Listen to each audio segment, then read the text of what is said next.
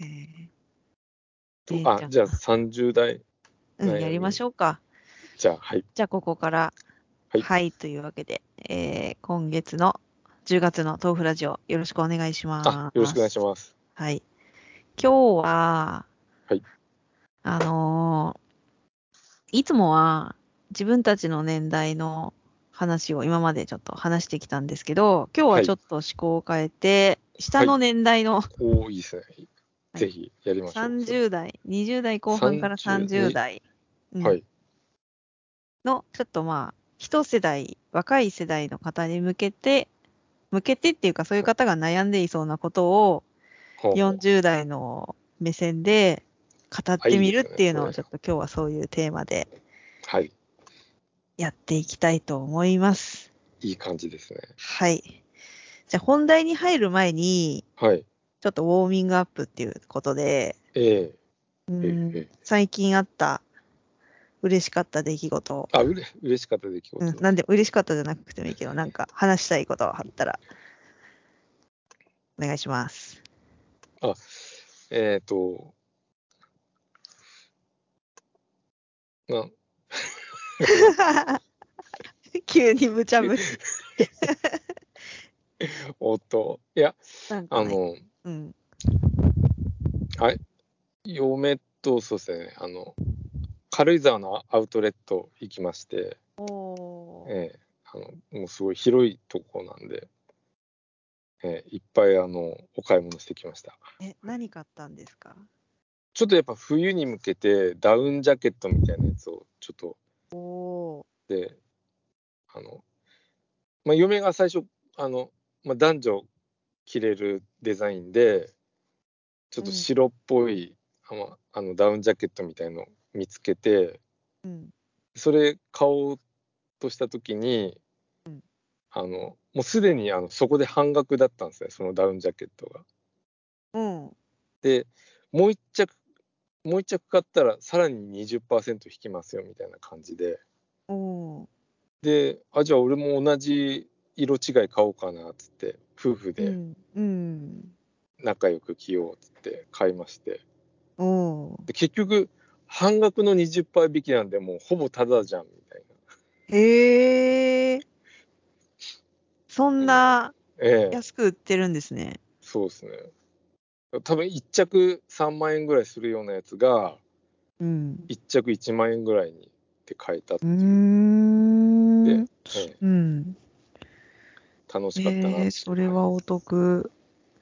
え、ダウンジャケットとかってこの時期にって安いのってめっちゃいいですね。えそうですね。あの、これか終わら、った後のイメージだけど、大そ体ういうことじゃないんだ。なんか、そう思いますよね。春に買ううとん。安そうなイメージ。うんえーアウトレット、今度行ってみようかな。ああ、ぜひ。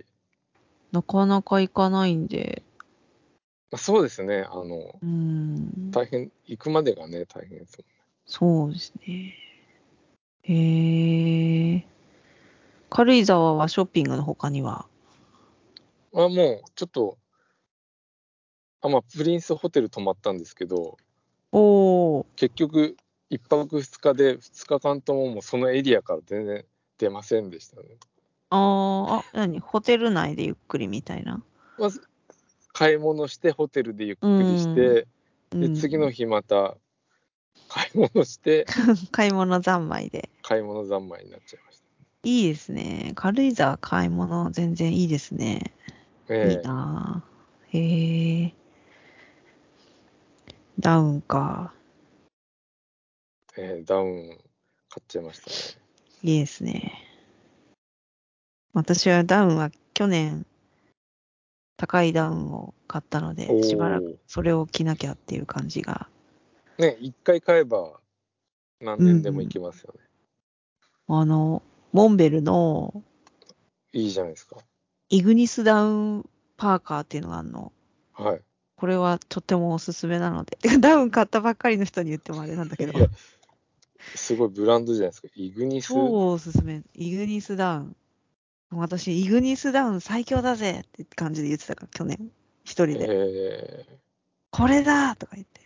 あちょっとハーフだけっぽい感じですかそう、普通の上半身だけの。上半長くないあそうですよねもう本当男っぽいやつ。あ結構本当だ男の人が着てるとあのそうですね、うズボンの、はい、ベルトぐらいの長さですよねそう。ですっごいあったかいんだけど、全然熱くなんないの。なんか、あそうなんですかわかる動き汗がかか動きなやいす。そうええ汗がかかないんだけど、あったかくて、さすがモンベねル、ですっごい薄くて軽い。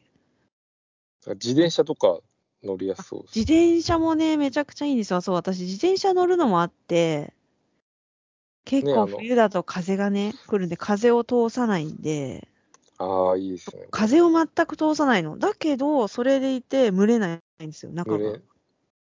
どうなってるんだっていいういや感つ着じてまなんすねだけど。まあそうですね本当うん。これはね、あの、途中で売り切れてた。早く買ってよかったと思ったけど。で、旦那さんは、あの、ユニクロの安いダウン着ててあ、 俺はこれでいいとか言ってて、でもユニクロの安いダウンって言っても、言うても1万ぐらいするじゃん。あなんかちょっといいや、普通のね。そうですね言うてもそのぐらいするよね、なんか長いやつだと。そんな、だから、そういうお金出すんだったら、イグニスダウンの方がいいよ。イグニスダウンすごい、イグニスダウンをすごい押し押しまくってて、ねあもうちょっと出してイグニスダウンそうって思い立って、なんか多分、今なら安くなってんだろうと思ったんじゃない最後の方に行ったら売り切れてたって言って、ほらあほら、ダメだよ。売り切れちゃうそういうのはダメだよ、最初に買わなきゃって言って。 言ってました。残念でしたねえー、いいの夫婦でお揃いなんて考えらんないわ、うちは。考えらんない。ラブラブだね、ほんと。もうええもラブだな。ラブラブでそれ着て、あれでしょなんか、イルミネーションとか見に行っちゃう感じだね。うもう恵比寿とかあ、恵っちゃう比感じ寿とかね、行っちゃう感じだよね、恵比寿とか。汐 留。お台場。塩行っちゃいますねお台場行っちゃうでしょ。お台場おの台場ねお台場行っちゃうよね。お台場行ってまた買い物しちゃうっていう買い物しちゃうよ ね。ねお台場も最近行ってないけど、ヴィーナスフォートみたいなやつなくなったんだよね、ヴィ確ーナか。スフォートがなくなっちゃったんでちょっとね残念ですよねどうあれがどうなったんだか忘れちゃったけど。うん、へもえう多分もうそうですねあねないから、あのうん。うんあっち側、あ、そっか、あとなんだっけ。そうですね、ないっすよね。あの、うんガンダムが置いてあるところ、ドア閉めちゃった。ダイバーシティ。ダイバーシティですよね、買い物。ああ、そっかそっか。ダイバーシティよね、私と旦那さんの初デートの場所ですね。おー、初初デートの場所で、なんか、ダイバーシティが多分出来たての頃ですね、その時に。さすがですね。まだその頃はじゃあガンダムはなかった。あ、ガンダムはね、あったあった。あ、ありました。おー、うんガンダムあって。で、なんか、どこもこん、もう混みまくってあて、もう出来たてだからすっ。ごい混んでて、ランチ、なんか、どこいしやようか。今でも混んでますよね。あ、今でも混んでるんだね。うん、で、なんか親子丼食べましたね。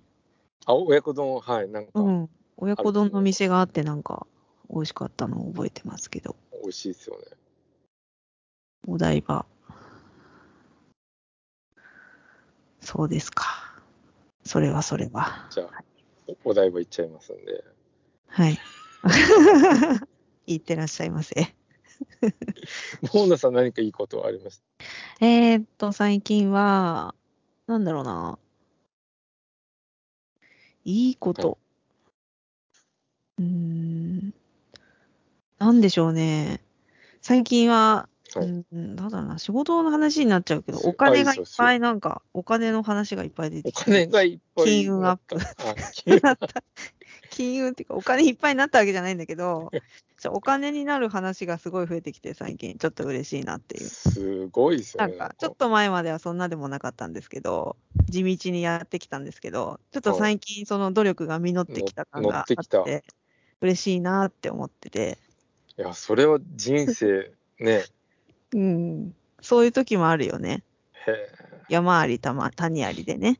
えで今ちょっとなんか久しぶりに、ああ、嬉しいって思ってて、えはい。うん、ちょっと最近はそうだね。嬉しいです。うるもう潤ってますね。潤ってる、潤ってるっていうか、うん、今まで一人でやってきたけど、はい。何人かでやろうかなと思ってて、やっぱりね、チームプレイで。うん、チームプレイで、チームプレイで回すぐらいの、もうちょっと仕事量に少しずつ増えてきて嬉しいなおとお思っている感じ。ー。ね、なかなか初めからうまくいかないから、やっぱりうん、今までの努力が本当ね、実ったって感じで。ね、とにかく経験を積むのが、うん、でいくのが大事じゃないでしょうかね。うん素晴らしいです。いやいや、全然まだまだなんですけれども、最近そんなことがありましたっていうことで、ね、なんか仕事でもうん何かかね、関われたらあ仕事でね、ね、うーん、いくるさん、電気設備、そうですね。まあ、それなので、まあ、例えばこうなんか会社のホームページみうたいんな、あー、ホームページを作りますみたいな、私が。ね、まあ、あホホームページあるんですけど、あ、うんうやっんうぱん、ね、どんどん変わっていくじゃないですか、こそうっすよう。ねね。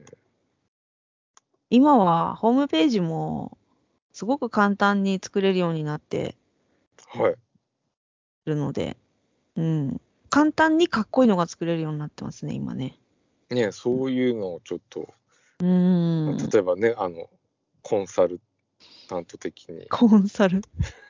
コンサルっていうほどのあれでもないですけどね。私がね、関わってる仕事先は、はい結構割と小規模なところが多いんで、あはい。イクルさんの会社いやとちょっとわかんない。小規模大きいですよね。小規模なんですかうんもう小規模ですよ。あ、そうなんですかなんかお、なんか大きい会社さんかなと思ったけど。えうえん。うんなんかね、小さいところがね、多いんで。はい。そう。まあ、だからこそ小回りもね、うん。いやあ、いいんですけど、ね最近のちょっと珍しい仕事の話だと、はい。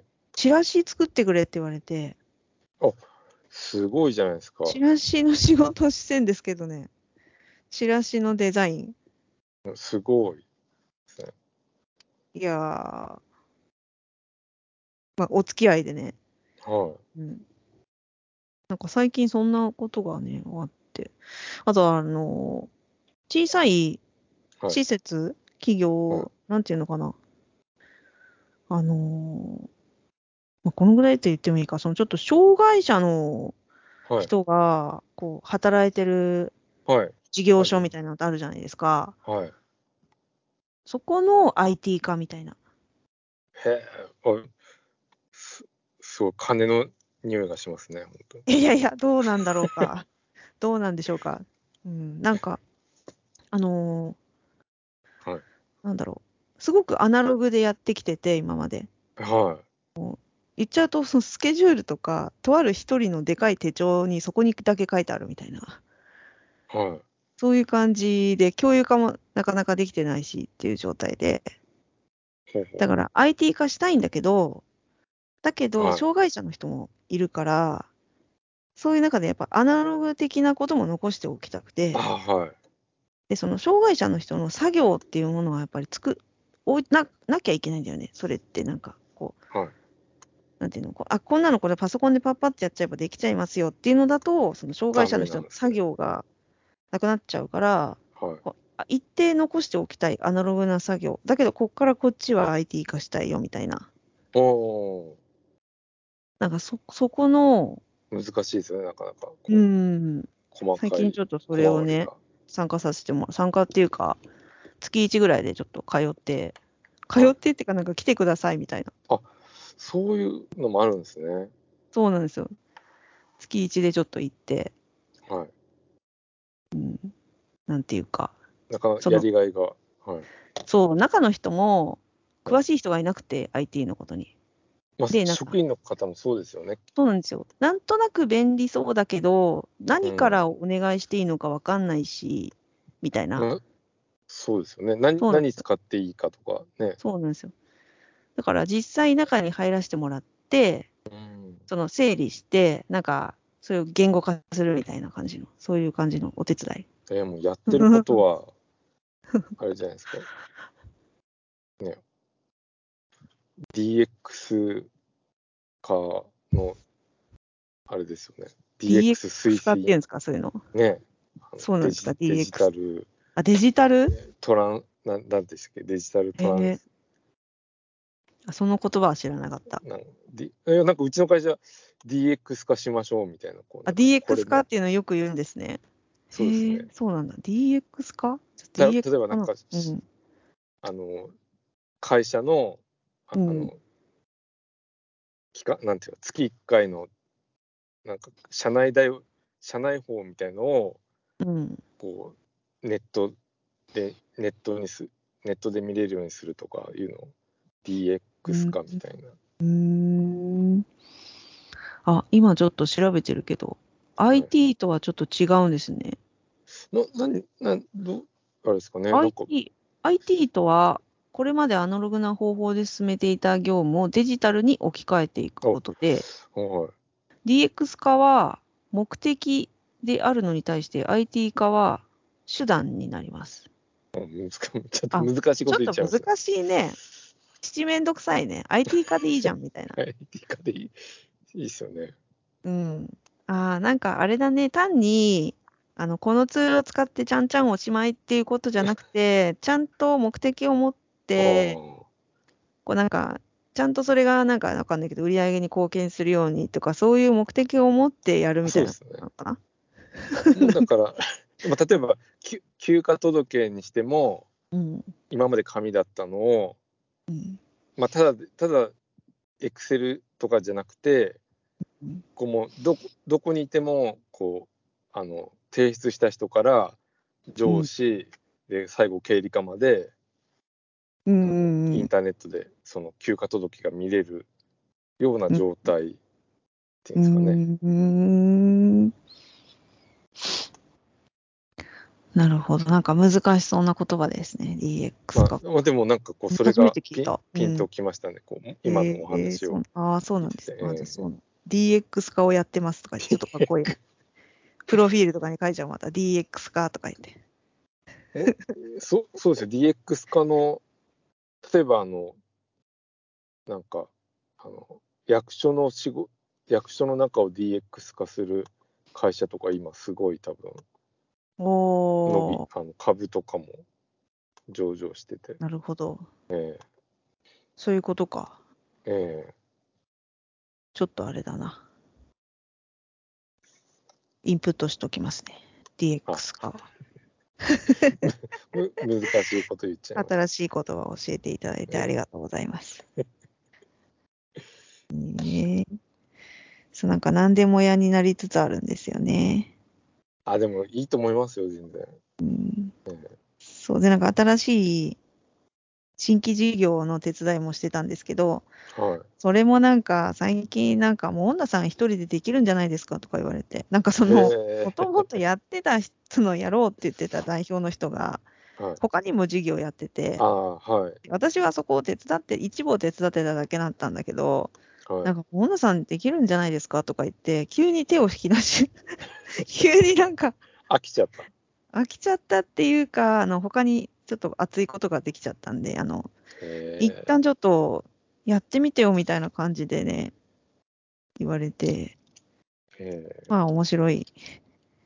人の会社を使わせてもらって勝手に事業を回すっていう。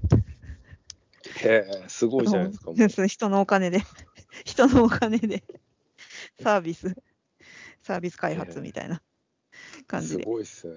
いい勉強の場にさせてもらったんですけどね、そこはもう自己啓発って感じなんですけど、ええ面白い。面白い面です白よ。いねあのじゃあ本当にあれですよね自分のだからこの前お話ししてたこう曜日で区切っていかないとそう、わけわかんないんですよね、本大当変ですよね。どうしたら、何からやろうかなみたいな。ねそうなんですよ。そう、あの、ははっきり言っちゃうと、そのホームページとかも、はいなんかお願いされることがあるんですけど、こうはい。ちょっと無料でやってたりするところもあって、これお金あ取れるよねみたいな感じなんですけど、ね、十分う取れん、ばそうなんかね、ちょっと、多分そういう話が難しい人もいて、ちょっとボランティア的に手伝ってることとかもあったりとかして、まあそうでもする将来と的にねね、お金になるところと、うんまあそうですね、種まきみたいな、お金になるところとならない、まあその目の前のことも大事だから、はそういう線引きでスケジュール引くのが、そうちゃんと引こうと思って、ちょっと前までは引いてなかったごちゃごちゃだったんですけど、い、は最近ちょっと曜日別で決めることにしました。い、ね、いやい大や、変ですよね。イクルさんはそういう曜日で決めてるとかはないんですかもう、フリーって感じ大体、えっと、午前中の仕事は、あの、誰かが、別の人がき、えっと、だから私のスケジュールは別の人が決めて、うん。で、空いてるところで別のことをするみたいな。うーん。一応なんかこう、この日はどこに行く、1ヶ月、大体なんだろう、1ヶ月通して、1ヶ月に1回、こう、見に行くっていう感じなので、はいはい。あの、設備を。そのスケジュール、基本的なスケジュールは、事務的にこう、バーって決まってて、うーん。そう、そうなんですね。そうですね。こう割とこう、なんていうか、こう、決まってることが少ない感じなんですかね。そう縛りっていうか、しそうなんだろうね。なん、なんでしょうね。 そんなわけでもない。そんなわけでもないみたいな。いやうん、まあ、はいそうですね、あの、一応やっぱ、利益上げるためには、こう、自分の、自分の、なんだろう、売り上げだけじゃもう、利益ー、うん。ならないので、だから、ね、あの、まあ、手広くやってますみたいな。うーん。もうひ広く広く、広く浅くですね。ええそうなんですね。ええいやいや。なんかでも、うんはい、わかりました。 はい、わかりましたっていうので。 いやー、わかったてよなな。感じで、はい、ええてな感じで本題に行こう。ちょっと長くなっちゃいましたね。はい、本でいきましょはい。このね、もうね、30分ぐらいだったかな。う。 はい、そうですね。はい。今日はちょっとゆっくり。ええもう、のんびり、はいええはい。で、今日はちょっと本題に行きたいと思うんですけど、はい私がちょ本題の方お願っいしますとあはいる記事を見つけてきたんで、これをちょっと先に読ませてもらいたはいとい、思います。はい。えーっと、30代前後に訪れる不安の正体は、アラサーの悩み、クォクォーターライフクライシスの乗り越え方っていう記事を見つけたんです。はいライフ。はい、ちょっと検アラ索して。サーの悩みってことで、うん。あのーなんか出てて、初めて聞いた言葉だなと思って、クォーターライフクライシス。クォーターって4分の1ってことですね。あったから、おそらくその人生の中の4分のう1ん。経過したところで、こうクライシスが来るよみたいな、はえそういった言葉なんだと思うんですよね。い。はい。で、ちょっと内容を読んでいくんですけど、はい。クォーターライフクライシスとは、20代後半から30代にやってくる幸福の低迷期のこと。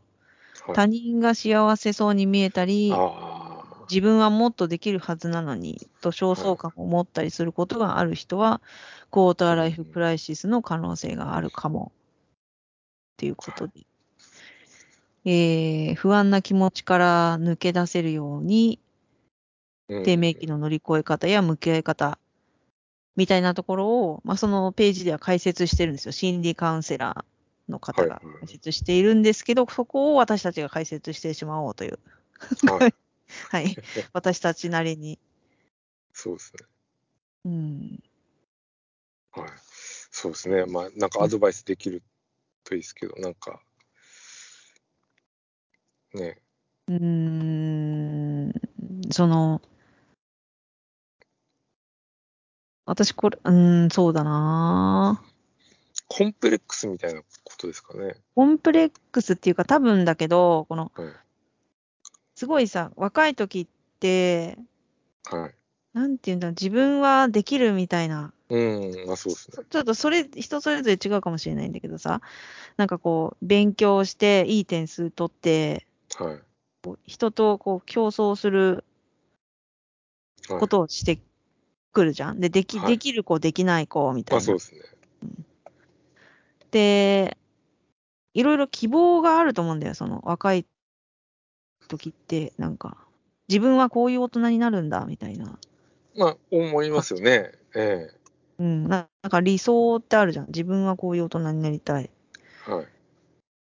で、それが、こう、20代後半になってくると、もうだいぶ、分かってくる。そう、分かってくるっていうか、まだ分かんないと思うんだよね。うこ私たちにこの40代ってはい、もうだいぶ分かってきてるじゃん。なん か、まあそうもでうす。だいぶ過ぎちゃったじゃん。てかもうまあ今から、今見かちゃらはしないさ、ですねできることないじゃん。い一からできること あるかもしれないけど、ほぼもう自分の性格だったり、はい。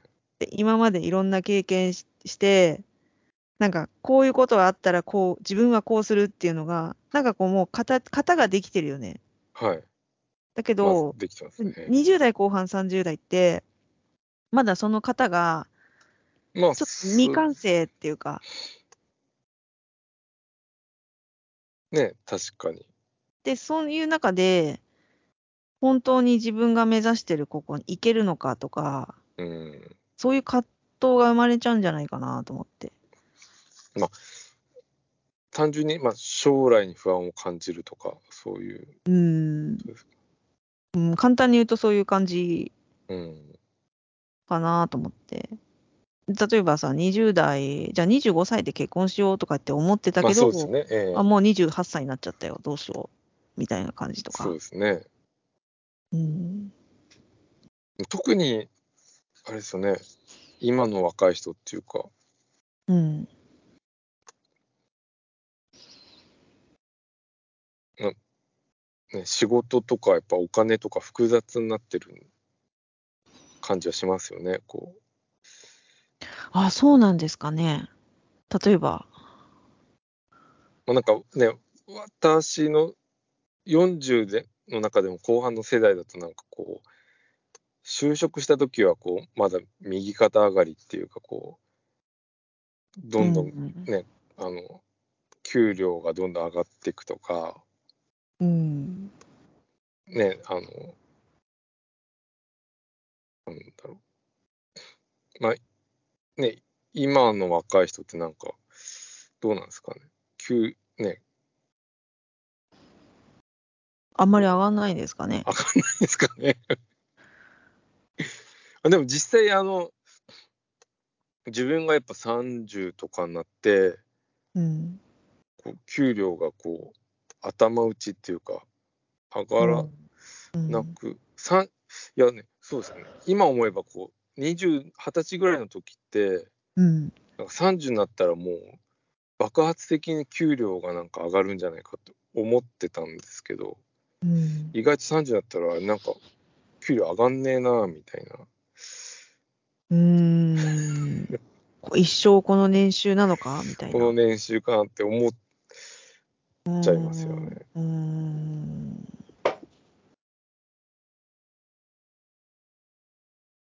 うーん実際、イクルさんって、そのはい、なんあの転職何回かされてるじゃないですか。そうですね。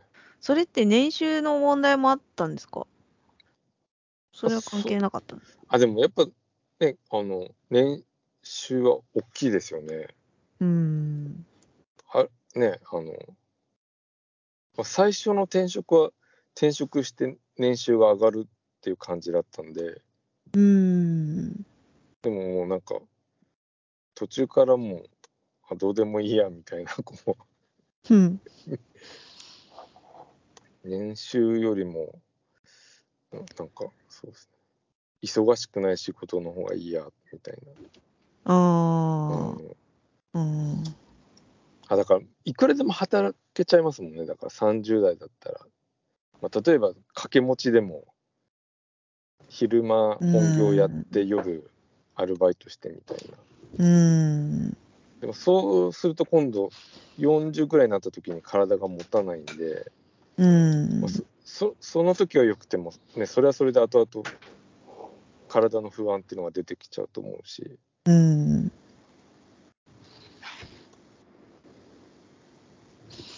そうですね。ね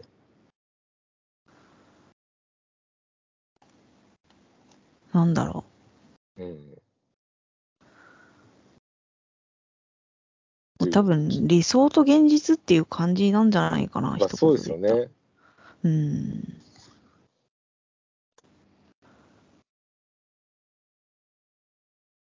まあ、やっぱねあ、まあ、なんか私ばっかり喋ってますけど、いやいやいやいや。ええこうなんて言ったらこう物もね物も高いし家賃とか、まあ、家マンション買うにしてもね高いしうん。ねあの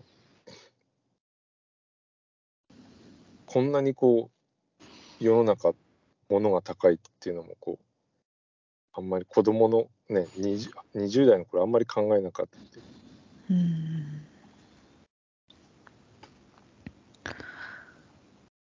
そうですね。はいという感じで、ちょっとこう、お金を中心に考えてしまいます、ね。ああ、お金をで考えるとそういう感じか。そうですね。なんか、そっか、お金か。うん。なんか、今って、はい。なんか SNS があるから、 S? そうですね。他の人が、同じ友達が何してるかってさ、結構わかるじゃん。分かっちゃいますよね。だから、で、しかもさ、SNS ってさ、ちょっといいところしか出ないあそうです風ね。潮が今はあるじゃん、特に今ははい。なんか、インスタとか、こう結構キラキラした感じっていうか、まあそういう SNS を仕事で使ってる人もいるからね。あ、そうですね。いますようね。ん。例えば Facebook とかでも、個人の Facebook で仕事の宣伝して、それが仕事につながってる人もいたりするからさ、はい。やっぱりこう、よく見せるうんっ。ていうことは必要な人っているじゃん。あ、だからそうですね。そうはいうことが目に入ってきたときに、はいなんか、あー自分はなんでこんなことやってるんだろうとかっていう、 なんかそういうこともあるんじゃないかなって。そうですね。なんか友達、ね、周りがどんどん結婚してってとか、うん、なんか、いい会社入ってる友達がいるとか。うん、そう、いい会社っていうと、うん。私の知り合いだと、ちょっとでかい会社にいて、勤続なんか5年とか10年とかうに、ねん。あの時に3ヶ月とか休みもらえる人いて。ああ、すごいですすね。ごくない ?3、4、4ヶ月とか言ったかなで、なんか、給与明細の見方忘れちゃったよ、みたいな感じで言ってる人いて、 そのやり方忘れちゃったよ、みたいな感じで、離れすぎて、みたいなすげえ。人がいて、はい。今となってはね、今、そ今となっては、そんなに羨ましいなとは思わないんだけど、あすごいなとは思うけど、はい。なんか人は人って割り切れるところがあるんだけそうどで、すね。その当時の私はちょっといいなって普通に。いいなって思いますよこんねな会社に 最悪な会社だよって思いながら やってたかなって。確かに。あと基本、勤めてる会社のことがすごい嫌いだった。あ、自分が勤めてる会社のことが。うへん。うん。えあ、意外ですね、それは。これはなんか社風もあるのかもしれないんだけうど、んその会社でなんかサービスとか商品をはい。作ろうってなった時に、はい。まあ作っていくんだけど、そのできたものをみんな愛してないみたいな風潮があって、 なんかわかるかな、これってあるあるあるかなええそいや、その感覚はちょっと。いや、他社のこっちの方がいいよねみたいな。へえなんか他社のいいところばっかり目について、は自分たちでやってることをけなしてるみたいな感じの風潮がすごいあって、い。へえそうなんですうーね。ん、なんていうか、誇りを感じれないっていうか、へえなんかそんな会社だったんだよね。はい。だけど目、目標もあるし、なんかやってるみたいな感じ。へえ。なんかい、やりにくそうな会社ですね。うーん。やりがいがっていうか、まあ、個人の、あれなんですかね。み、ね、社風がそうなんですね。なんうんなんかわかんないけど、なんか、たまたまかもしれないけど、そういう感じの人が多くて、はい。なんかみんな何かしら会社に不満を持ってたね。まあ、ー同年代の人を考えた。その時ぐらいの年代って考えると、はこう、ちょっとさ、そのぐらいの年代になるとさ、ちょっと下にも新しい子がいて、い。ははいい。自分が新人だったんだけどはい、だんだん下にも新しい子が入ってくるじゃん。20代後半になってくると。はい。それで上、上にもいて、うんそのちょっと挟まれ、なあんていそううでかすね。挟まれます。挟まれてくるよ板挟ね、ちょっとね。で、そのぐらいになってくるとさ、なんかいろいろ頼りにされる人もいるし、ではもいそうじゃない人みもあいそうて、ですね。結構そこって分かれ目じゃん。なんか最初の新入社員の時はみんな一緒だけど、はい。だんだんその、なんで個性が出てきてう、んどういうふうにその人を、こう適材適所だから、やっぱり変わってくんじゃん、その仕事の内容が。はい。うんなんかそうなってきたときにやっぱあれなんだろうなどあの人はこうしてるのに自分はっていう焦確かにそうでりすね。とかかな、うん人がよく見えちゃいますよね。こうんそう人がよく見えちゃううん。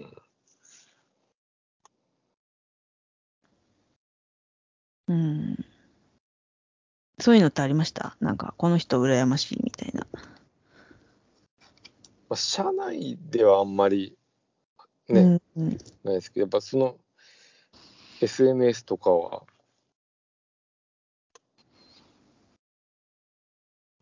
なんですか、こう、ね、やっぱ見えちゃいますもんね。うんうんうん、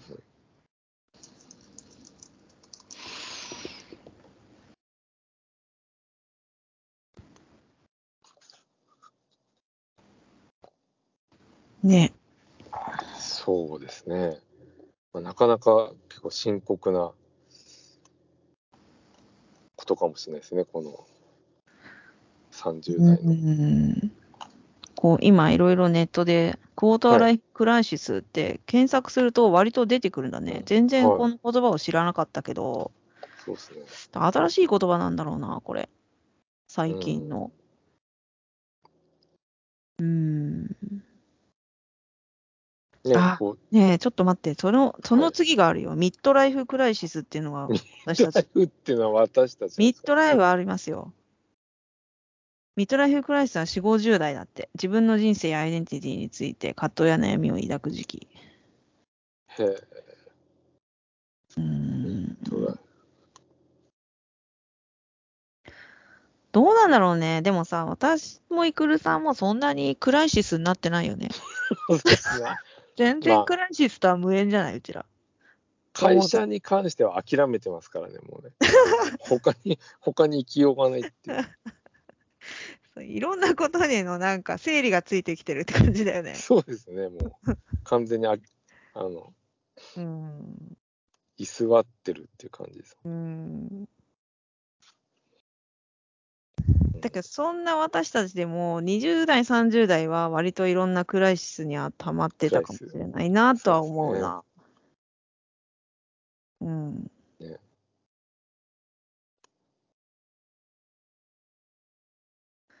なんだろうな今思うと思い返すとうん。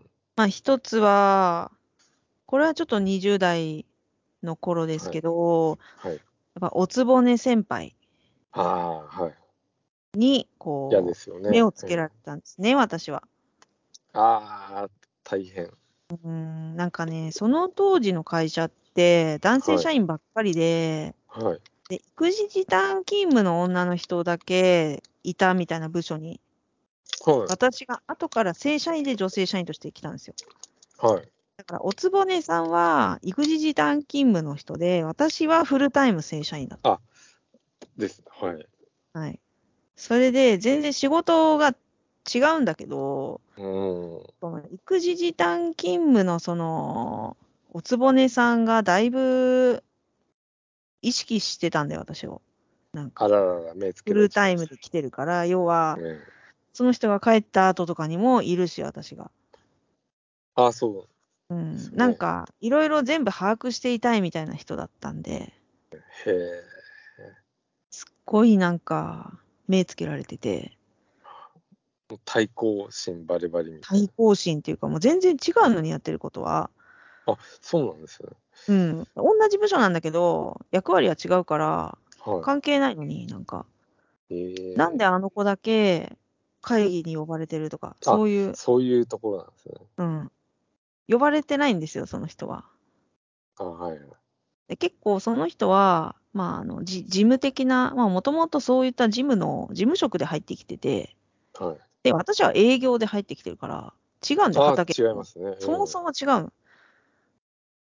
だから、それ、当たり前だけど、営業会議とかだって出るし、はい。でも、その時って、周り男の人ばっかりだったんですよ。で、そういうところに混じって入ってるから、なんか、変な、え妬みみたいな。あ、妬まれちゃうんですねう。ーん、で、なんか、上司とかに呼ばれたりするんじゃん、なんか、なんか、ひ一人で、ちょっとこっち来てとかって呼ばれて話してる。で、その後に、あの子に何言ったのみたいな。あ、やりにくいですね。やりにくいよ、これ。うん。で、これは私20代、そうだね、後半うにんあって、で、その人ね、すごい飲みに行くのが好きだったのね。はい。で、こう、私は飲みに誘われない、おー。その人はなんか飲み会の幹事をやってて、はい。なんかその部署の男性陣を引き連れて飲み会に行ってて、だけど私には回ってこないの、その連絡あが。らら。はい。完全ハブみたい な。でももう私はも寂しういどうでもいいって思う、もうイラついてたし、もう本当。うん。でもなんか嫌だよね、そうやってね、そちょっといじめみたいな感じだよね。ね、ちょっと嫌ですね。仲間外れに、標的みたいな。うん、そう、そういうのもあって、なんか、なんていうのかな。で、私はうん一番若かったから、その飲みに行きましょうよっていうのをちょっと言いづらくって、あ、まあそうですね。うん、そのおつぼねさんが全部仕切ってたから、ねえ。なんかいいなとは思ってた。そういうなんか、羨ましいみたいなはい。感じだし、あとはなんか、楽しい、仕事で楽しいことがあると、すごいゲラゲラゲラゲラ笑うみたいな、バカ笑いみたいなしてたの、その人は。はわかるかななんか、なんだろうなそれ多分私が、その人に負の感情を抱いてるからかわかんないけど、なんかゲラゲラ笑う人っているじゃん、女の人で。い。いますね。あの、わかるなんか大げさに笑うみたいな。なんだやろっうぱなんか対抗してるんですよね、こう。そうなんかその笑ってる自分をなんか見せてくるじゃん新。しい。ねえ、あい、わかりますね。わかるでしょそういう人いるよね。いますね。大っ嫌いなんだけど、そういう人。だけど、そういうその人が自信を持ってなんかガーって笑ってるのがちょっと羨ましくもあって、あ、やっぱそうなっちゃうんですね。うん、私がそれをやっちゃうと、あの子何ってなっちゃうんですよ。なっちゃうんですよね。だから、いっつも、とにかくつまんなそうに仕事するしか考えてなかった。大変だ。私はもう本当、底辺の仕事しかやってないですし、 みたいなもう本当、もうこんな仕事しかできない人間ですから、みたいな感じの立ち回りをして、もうそのおつぼねさんを立てるみたいな、姉さん、姉さんみたいな感じであー まあ、そう、そうなりますよね。やってました。最悪だった、あの 時は。だけど、それがあったから、あの、他の部署に行くようになったのね。内側ではそういうふうにやっといて、はい。内側で適当にやっといて、他の部署に私散歩しに行くようになったの、それで。 あはい。 あのもう、もう座ってらんないって言って、その席に。ええでそこの席貸してよとか言って、言ってやったりとか、そう結構ちょっとこう、会社の中でも、ちょっとさ、孤立してる席みたいなところがあって、その時。はい。ちょっと人目につかない個室みたいな感じの部署とかあんの。あはい。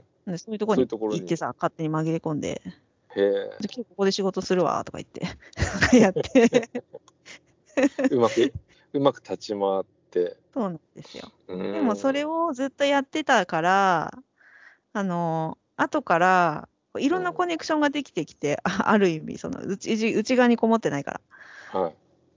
だから、なんか後々の経験、なんていうか、後々にその人脈が生きてきて、へえ。で、最後企画の部署に行ったんだけど、企画に行くといろんな部署から応援してもらわなきゃいけないから、連携して。はだからその時にだいぶ役に立ちましたよね。あ素晴らしいですね。うん。あともう一つの困難は、はい。パワハラ上司うわあ。でしたね。はいパワハラ上司、あのね、あの、これも本当すっごい大嫌いなやつなんだけど、こういう人種って。でも本当、ポッドキャスト聞いてる人にそういう人いたらごめんねって感じで、もうこのラジオ聞かないあでってるあ感るじでなんすだかけね。ど、はい。うん、多分気が合わないと思うから、あなたとは、みたいな感じなんだけど、あのーなんかさ、人が気にしてることを、あえて言う人っているじゃん。まあ、そうですわかね。るなんかわか、笑いにするみたいな、なんかそれを言って。あ、でも今の、今の風潮ってそうかもしれないですよね。こうえ、そうなそのの世の中的に。あ例えばどんな感じですかなんだろうな。なんかあだ名つけてきたり、ああああ、それは自分の嫌なあだ名つけるっていうのはちょっとね、あ確かにそうそうそう、なんか、嫌ですね。お前またこういうことやるんだろうみたいな感じのこととか、すごいからかってくる人がいて、常にからかってくる人がいたの。はい。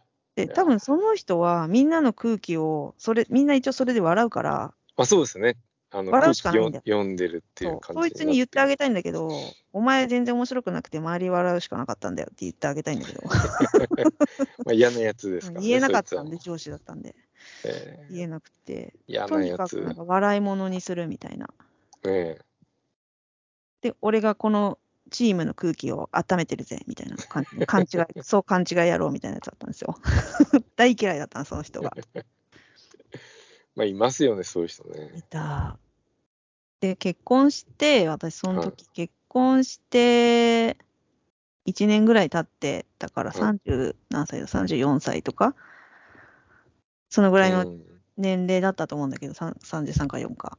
はい。だったんだけど、その時に飲み会の場で、はい。みんなの前で、なんか、お前はいつになったら子供ができるんだよって言われたんあであ、、それはももうそれでうもハうラ、スメントうですね。ん、最悪だった。うん、あそれはちょっと、あの、それを笑いながら言うんだよ。ガねーとか言って。それはありえないですね。ありえないでしょ。で、それ、うん、その人と仕事してた時は、私多分ね、頭皮に出るんだね、ストレスが。はい。あの老けだらけになった。すっあごいあ、もう黒いスーツ着てってもあらあら。背中がもうまあ老けがそうついちゃって、あれは絶対ストレスだと思う思ってんだけど、ストレスで。いや、でもそれはちょっとね、パワハラ、典型的なパワハラですよね。うん。だけどさ、やっぱその時に、まあ、なんで子供できないんだよっていうのは、うん。まあ、まあ結婚したら、まあ、こいつ妊娠するかもしれないなっていうのは、そりゃ、あ、はい。まあなんていうか、会社としては考えておかなきゃいけないことだよね。ああ、はい。だから、なんかそういうことを、なんか肌で感じるっていうか、そういうふうに言われたりあとあ、かして。そう、余計、そうですね。うん。だそれ結構クライシスだったよ。なんか、うん。子供が生まれるか生まれないか分かんないなって思ってたから。そっか。そう、だけど自分がやりやりたい仕事もあるし、でもいつ妊娠するか分かんない。それが、もう、妊娠してすぐ辞めることになるかもしれなあ、いし。そうですね。でそれまた戻れるのかもわかんないし、だけど、なんか仕事としてはさ、やっぱ5年後、10年後の展望を持って仕事したかったから、私の場合。はだから、なんかすごいやってることは矛盾してるなとか思って、仕事をしたいのか、何がしたいんだみたいに思ってる時がありましたね。い。あ結結構ちゃんと考えてますよね。こいや、考えてま した。だって子供が生まれるってなったら、いや、本で当どもうしようってそ思ううででしすょ。よ。で、イクルさんがさ、こうやって今仕事してるけどさ、じゃあは明日妊娠検査薬使って妊娠発覚しましたってなったらび、どうしようってなるでしょ。なりますよね。で、10ヶ月後には産まなきゃいけないです よ、子供を。想像してみてくださいって感じなんだけど。まあ、やっぱ大変なことですね。それはもうんう、。ね、まあ、急に病気する人とかもいるから、それ、なんかそれ一回誰かに言ったら、うそんなの男だって一緒だよって言われたんだけどね。あー急に病気したりして、まあ、明日から来れなくなる、来れないっていう。こともあるから、女だけじゃねえよみたいな。うん言われたんだけどさ。まあ、そりゃ、そう言われたら怖いっすねそうかもしんないんだけど、結構思い詰めてましたね、私は、それは。そうですね。うん。結構そ、うん、なんかクライシスかもしんない、それ。うん。こうそれが、今振り返ると、その2個かな、大きかったのは。いやうんうん。なんかそれよりも前にもあったけどね、もっと20代前半とかにも、なんか、ー、こう、パートのおばちゃんだったね。だからステップアップしてるよね、だからある意味。最初はパートのおばちゃんだったの、すごく大変だったのが。はい。その、パートのおばちゃんがはい、常になんか、私のことを監視してて、ああ、やりにくいですね。うん、やりにくくて、ちょっと、おつぼねさんと似てるんだけど、なんか、はい。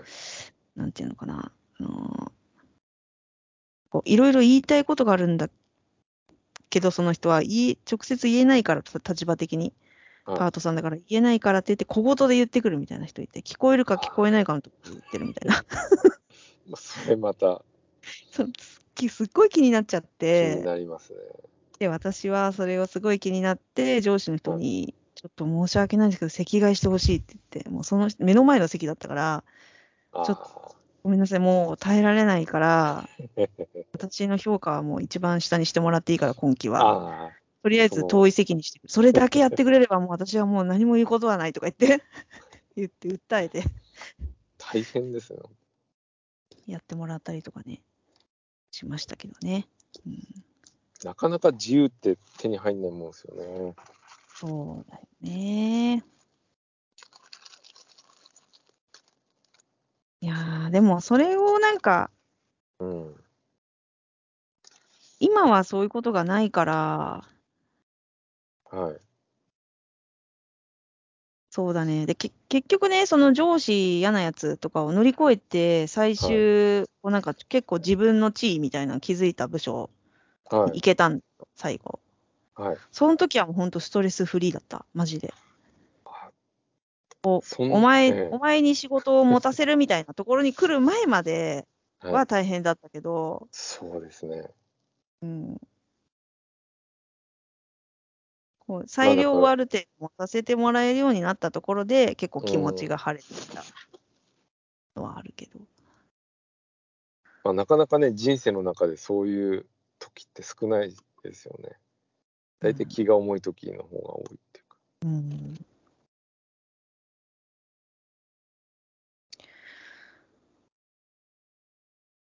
それでなんだろうな、本とかも読んだりしたね、そういう時は。あはい。そういう。ちょっと私のバイブルみたいな本があるんですけど、はい。バイブルというか、頂きはどこにあるっていう本で、はい。なんか、人生浮き沈みがあるのは当たり前っていうのを考えて、それをはい。ちゃんと頭に入れて、こう、だから浮かれないようにする。上に行った時にあ。そうですね。で、下に行った時も落ち込みすぎないように。それはそ、れはね、うん。本当いい言葉です、そね。この感覚が、多分つかめてなかったんだなと思うね、うん今振り返ると。若い時は。うんうん。その若さもあると思うんだけど、なんかすごい嫌なことには嫌だなって思うし、あ、でも今でもなんか嫌なことは嫌ですうよ。ん。ああ、そうだよ ね。だけどさ、あなんかごめん、なさい、そううんいや、嫌だけどうさ、んなんだろう、熱が違うっていうか、私だけ かな。こうなんかまあいい嬉しいこいいとこととかあってもさ、嬉しいことがあると前は嬉しいって感じで、なん か、みんな聞いてよ聞いてよみたいな、若い頃は。あね、どちらかというと、モノさん、今でもそんな感じですよね。あ、そうかな、なんか、そこの、こう、浮き沈みうんを海いい感じで調整できるようになっうんてくると安定するかな、みたいな。 そうか、難しいけど。ね、あの、まあ、嫌な、嫌なことがあっても、いいこともあるっていう、うん。プラマイゼロで。そうだね。まあ、クライシス、まあ誰にでもあるうん。ことだと思うから、なんですかね。自分の感情にちゃんと、なんだろうん。う。その時の、その時々のその、思ったことを大事にして、うん。前を見て、まあそこうでうすでできることから、やって、うん。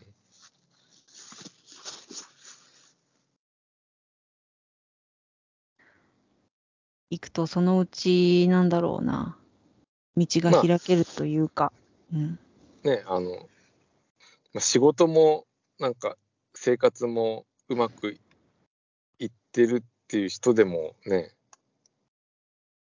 ね調子乗ってたらいけないわけで、そうですね、大事なことですね、それ。ね。いつ落ちるか分かんないって常に思ってた方がいいですよ。そうですね。まあ、仕事がうまくいってる上司でも、まあ、実はその部下がね、あの引き立ててるだけで、本人の実力よりも周りの実力だったりすることもあるんで、うん、うんまあ、自分がなんかこう人を傷つける立場にならなければいいですうよね。ん。そうですね。こううんなんか結構難しいテーマだよね。 あだから不安とか、まあ、クライシスはね少しぐらいあった方がいいかなって思いますよね。うん。うん、なんかやっぱり一番自分がなりたくないのはこう調子乗って傷つけ、ね、周りを傷つける立場になりたくないっていうのがこう人生の中であるんで。うん。ね、なんかなんかこう年上のおっさんでもこうちょっと悩み抱えてるぐらいの人の方がこう魅力的だったり話しかけやすかったりああ、わか る。いいこと言いますね。なんかこうね調子乗ってるおっさんにはあんま近づきたくないですもんね。うーん。そうだね。うん、だから、正常な感、正常だよね。そのクライシスになるって。そうですよね20代には20代の30代には30代うん。そりゃ、生きてればさ、の。うんその、ああ、これいいな、この人いいな、あれいいなとか、羨ましいなとかって思うのは普通だしね。はうん。それで自分はなんでそうなってないんだろい、まうあってそう気づく、気づいてることだから、それって。うん今の自分のこともちゃんと分かってるってことだと思うし、裏返すと。そのクライシスに陥るってことは、本当自分のことをちゃんと見てる人あだよね。見てる、ああそうです ね。うん、こう見てない、自分と見つめ合ってない、得てないっていうか、まあちょっとうまくいきすぎて、順風満帆な、まあ過ぎね、ても運がよくそうですねそういう人もね、いるかもしれないけど、うん。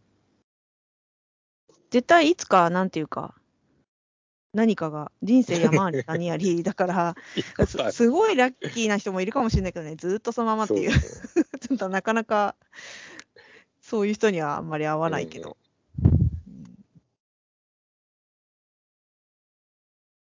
あまあ、ここまで自分がやってきたから、そういうクライシスに直面してるんだなっていうふうにはい、冷静に受受け止めて、はいで今できることを、うん、 うん、やっていくっていう。別に答えになってないかもしれないけど、なんていうか、まあでも、あの、ね、モーナさんは、あの、いろいろな悩みの中ででも、こう、会社、ね、あの、携わってきたかもしれないですけど、まあ、逃げるのもいいですよね。もう嫌な上司がいたら転職しちゃうみたいな。うん。お俺は全然それでいいと思いますけどね。うん。それはそれで。うんうん。あ、イクルさんはそういうタイプだもんね。なんかね、変に踏ん張っても、うんあの。いや、それもやり方だよね、本よ当。くね、親戚のおじさんとかこう転職しない方がいいよみたいな。うん。うんう人いるんうん。全然なんかもう転職してもいいし、ね、もうなんならこう、いろいろ仕事、インターネットで仕事見つけてもいいしっていう。うん。まあ、特に今はそういう時代だよね。うん。だからさ、ある意味さ、なんていうの自然体でいることがいいと思う。一番さ、苦しくないじゃないはい。で私ってその、そういう嫌な上司とか、はいあの、さっきみたいなおつぼねみたいな人っていうのは見返してやりたいって思うタイプの人間なのよ。どっちかっていうと。すごいですね。えうん、絶対に私はそのうおつぼねさんは、うん、あんまり言っちゃ悪いけど仕事できないなと思ってて、えはい。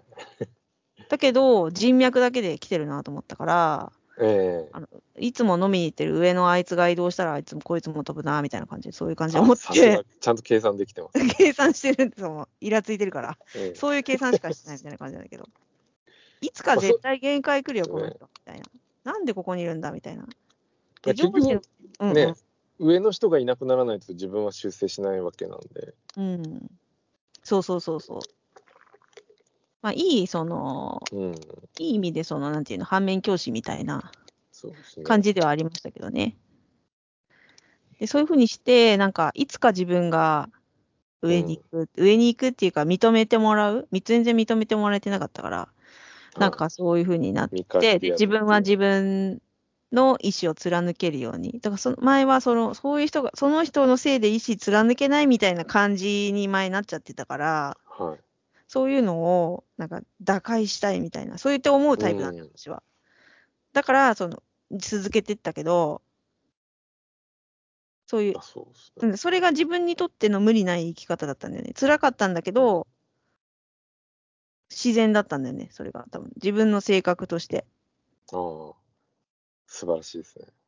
うん。でも、イクルさんはイクルさんで、そういう回避っていうか、そうですね。もともと、うんまあ、し仕事柄、一人とか二人でやる仕事が多いんで、まうんうあ、ん嫌な人とペア組んだら、永遠にその人と、あ、結構そういう、あ、少そうい人うタイ数。プですよね。うん少人数なんで、ああ。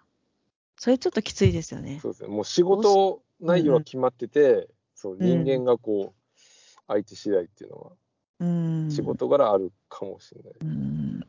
確かに。うん。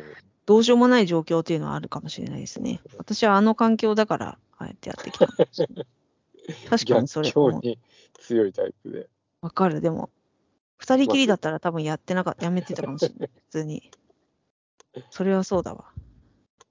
あそうですね。まあ、しね、あの仕事の内容によって多分その辺、業界によっても。そうですうね。んま私の場合は、こう、まあ、それだけじゃなくて、そう、なんか、すごくいい運がいいこともたくさんあって、なんかそういう、支えてくれた、うんいい上司もたくさんいたから、こう陰ながら支えてくれたっていうか、表に出ないでうん、やってくれたし、そう、後から思い、あったんだけど、あの、結婚式の時に、はいま。あ、旦那さんと同じ社内結婚だったかあ、ら、そう、はい。そのそういう会社の人をいっぱい呼んだんですよ。で、はいでそれで来てもらって、でそこに、にあの私の嫌いなおつぼねさんもいたの ね。でそれはあの旦那さんと同じ部署にいたからなんだけど、そういうことなんですね。そうだったんだけど、後から写真を見返したら、あのさ、あのひ披露宴の時にさ、あのみんな集まって写真撮っあ、取ります、してくれるじゃい。ない。はいあの時にね、写ってないの、その人。あらら。多分誰かが配慮してくれたんだなと思っ て、トイレとか行ってる間とかに、わかんないけど、それはそれあは。なんか、みんなうんありがとうって思って、へえ、面白い話そうでなすんね。かそうそういうことがあったんですけどね。ねえあだから、ね、そうやって自分から環境をね、こそう、だからまく作っ陰てながらね、すごく支えてくれてたし、もう見えないところうでんそういうふうに言ってました、だから、こう、こう、こう、こうでっていうのを、辛いみたいな、あ味方を増やしていくみたいな、外堀から埋めて。ーあー、外そうですね、あの、埋めていくタイプですよね。外堀から埋めていくタイプですね、私。完全に。私はもうあの転々としてはまこう今の会社が一番み自分を認めてくれてるみたいうー。そうんねな。いいですあね。のでも転々としてでもそれを自分で見つけたんだからすごいですよね。探すっていう。ええうん。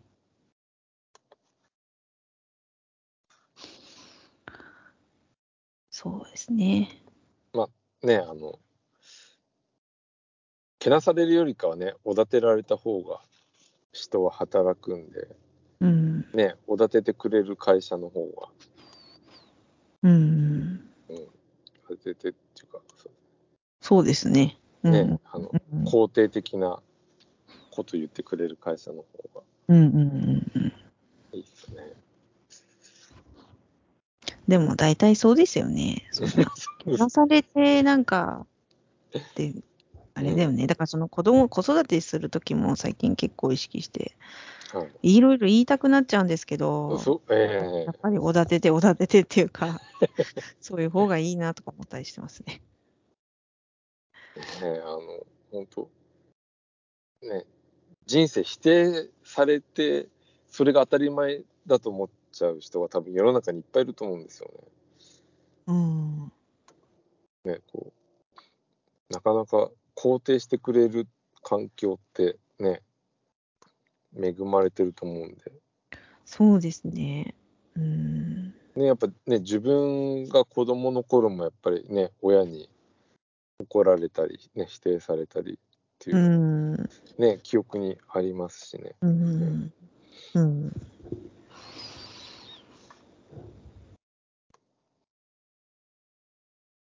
まあ、そっか。まあ、ある意味で今はうん、仕事も、いろんな仕事がのやり方があるから、はい。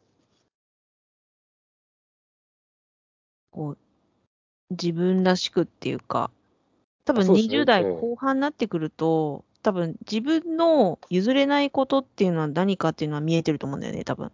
はい。 40歳になってくると、もう少しいろいろあるけど、なんか20代後半、30代前半って、なんか自分のキャラクターっていうのかな、なんか、うん。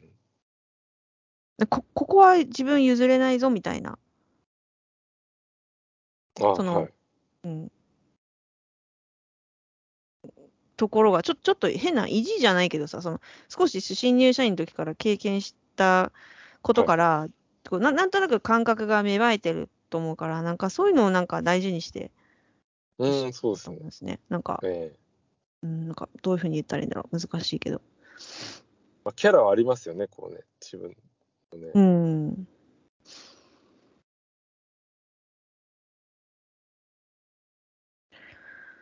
えー、じゃあそのクライシスになっちゃった人にはどうどういうどうしたらいいっていうの は難しいよね。うん。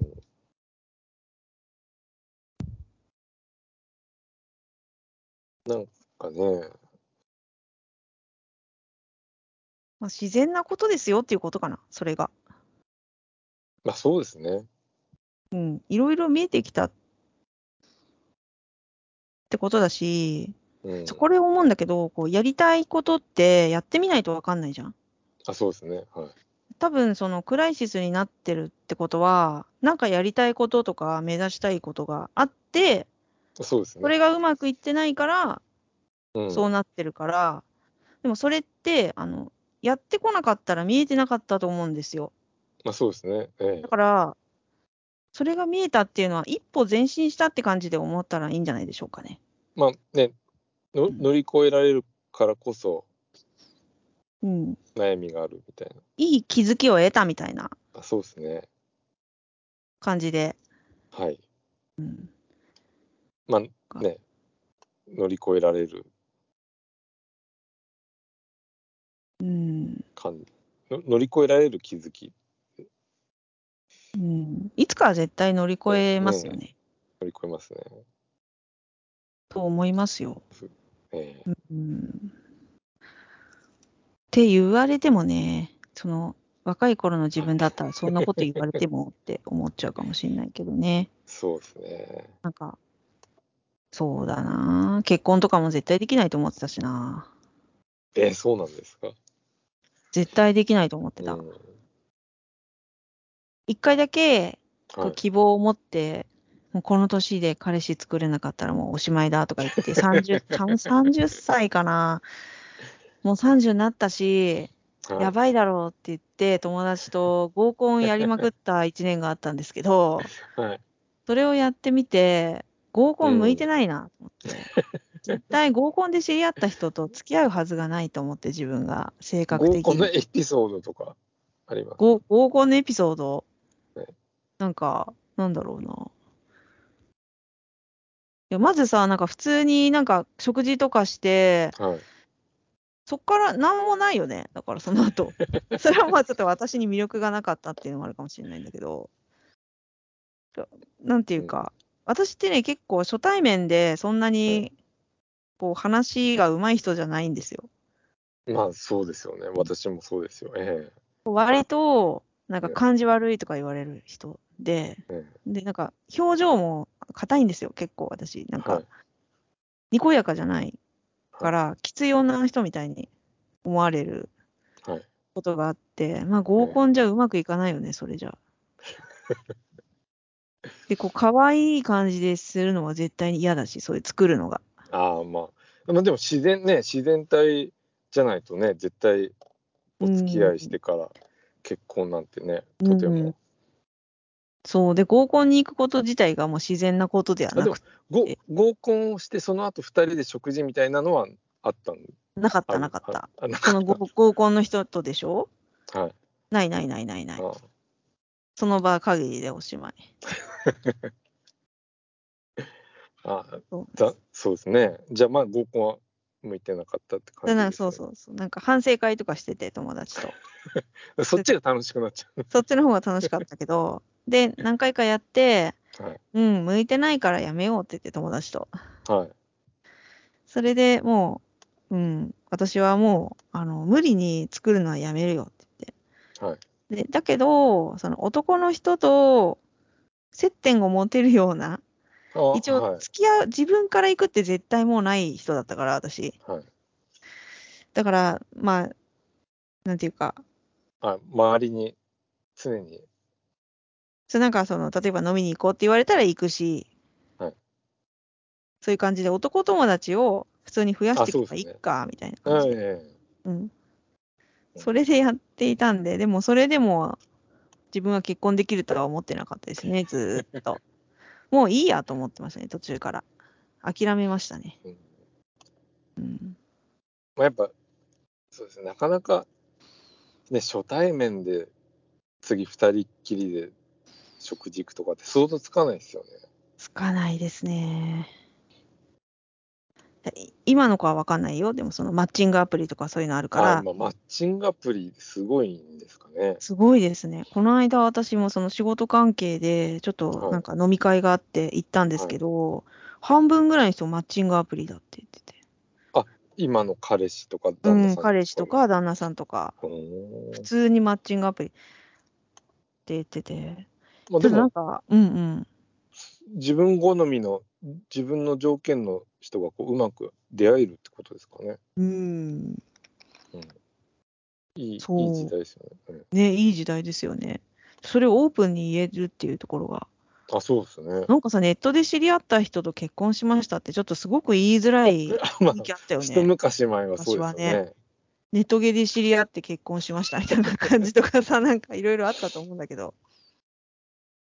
まあね、その辺ぼやかすでしょうね。こう趣味が、うね、ん。慣れ初めとしたこう趣味で知り合いみたいな感じにすそるうとそうそう思うそんうそでうすけそうど、えーマッチングアプリなんですね。ね、すごそういみですたいですね。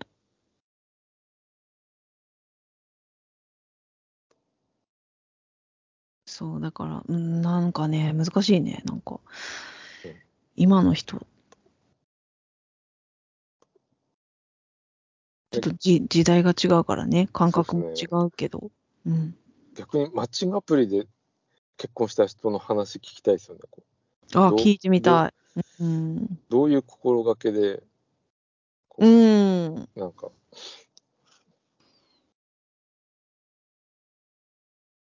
そうだよね。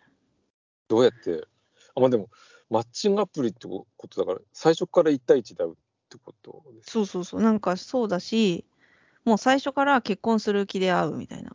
ほうほうほううん。ほうほうすごいよね。すごいですね。うん。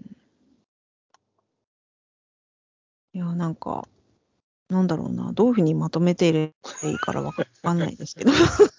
このラジオ。結構深い話題に行っちゃったな。なんかさ、もっとか簡単な感じが良かったかな。なんか、そいやうこの話題にさ、しようそうですか。ええこの話題にしようと思ったのは、ちょっとこう、参考にしてもらえるかなと思って、そういう若い人ねに。そうですね。で、ポッドキャストも若い人聞いてるかなとか、ちょっといろんなね、考えてることもあって、ちょっとたまには下の年代を狙ってやってみようみたいなので、はいやってみましたけど、まあ、リスナーさんの中でも、うん。まあ、同じ4、50代目線で、あ、そうですこうね。若い頃のクライシス、うんもし体験がある人がいたら、そういったね、コメントをお寄せいただけるとはい、ぜひ。嬉しいですね。はい。あとは、もし今聞いてる人が30代、若い人だったら、まあ、そうですね。こういうも感っとじで。具体的なにや、そうでですね。悩みが聞いてみたいよね。お悩み募集ですね。う30代。ん、うん。ね。30歳の壁。なんかいろいろネットで出てくるね。はい。うんね。まあ、壁はいっぱいありますよね。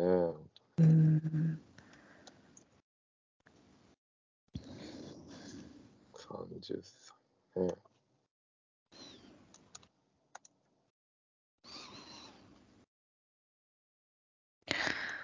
仕事のね、働き盛りだもんな、30代は。ほんと。まあ、体力はね、本当ね。そう、全然体力もあるし、うんそうだよ。もうさ、あの、出張とかもさ、40代になってくると一苦労じゃない一回行くので。もう疲れちゃうわ。疲れちゃいますね。うん。やっぱり若いうちにね、いろいろ動いておくのはいいことですよね。そうですね。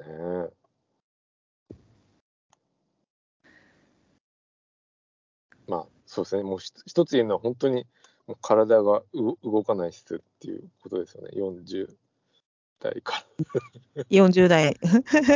目も見えなくなるし、体も動かなくなるっていそうことだね。あ、じゃあ次回はです。はい40代の悩みに行きますか。 40代の悩みですね。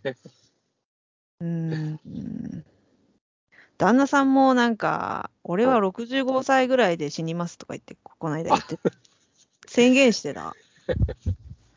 悟り、悟り開いちゃいましたね。もうん、もうせう言って。た。そんな簡単に死ねればいいけどねって言って。そう簡単に人は死ねないんだよとか言って、言ってなんかうちの母親もそうやっていつも言ってるから、うんそう簡単に死なないですからね。うん、死なないっていうか、その死ぬまでにいろいろ大変じゃないですか。その病病気の種類にもよるけど、病気になったって。と寝たきりとかの場合だってあるわけでしょ。ええ。はいねまあねあのやばい病気になっても職場に復帰してくる人いっぱいいまいますからねああ、すごいなね脳なんとかとかなってー。もね、ええー、すごい。あのそうなんです普ね。通に復帰してきますよね今だったらいや、すごい。医療のね医療が進化が。起きてるんでねえ、すごいですね。うんうーん、そう、体の悩みとかも、まあ、あるっちゃありますね。そうですねうん。まあ、そう言われてみると、なんか、このままでいいのかみたいなのはお思わなくもないですね。この生活のまま、ちょっとなんか、ぬるま湯使ってる感があるんで、今。 えいいんじゃないですかそういう時もぬるま湯に使あっていいかな。なんかそう、人生一回しかないって考えるとさ、なんか本当にこれでいいのかなとか思ったりするよね。もうだってもうなないんだなと思って、はいなんかないんだなっていうのはあれなんだけど、そうなんか旦那さんとかだともう、あの腰がダメで、だし、なんかその海に入ると必ず足がつるみたいな、ああ、まあ、なんか多そう分なりそまういすねう。体で、まあそういう体になってくんですよね。そうすると子供と一緒に海入れないじゃん。やばいから溺れた ら。となんか、できることが限られてきてるね、みたいな。いや、もう、そうですよ。できないですよ、なんか。あとは、あの、旦那さんのお母さんがい最近、飛行機に乗ったんだけど、はい。ちょっと具合が悪い時に飛行機に乗っちあゃあって、ー、大変ですね。そしたら耳が聞こえなくなっちゃったの、その飛行機だけで。あ、じゃあ、ま、慢性的というか、その時だけじゃなうくて。ん、そうそうそうそう、最悪じゃうないんそれ。。あそんなになだかるんでらすか。そう具合悪い時に飛行機絶対乗っちゃダメって言われて。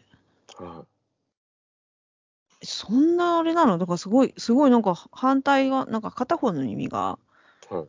聞こえなくなっちゃって。うん。一応なんか診断結果みたいなのあるんですかここあ、わかんない。どういう病名とかそういうのはね病聞い名てとかないですけ気になりどま、すよね。うん。なんか気圧の変化で、まあね、あの耳ツーンってなりますもんね。うん。なんかあるんだろうね、そういうのがね。ええまあなんそうなってもおかしくないですうよね。ん。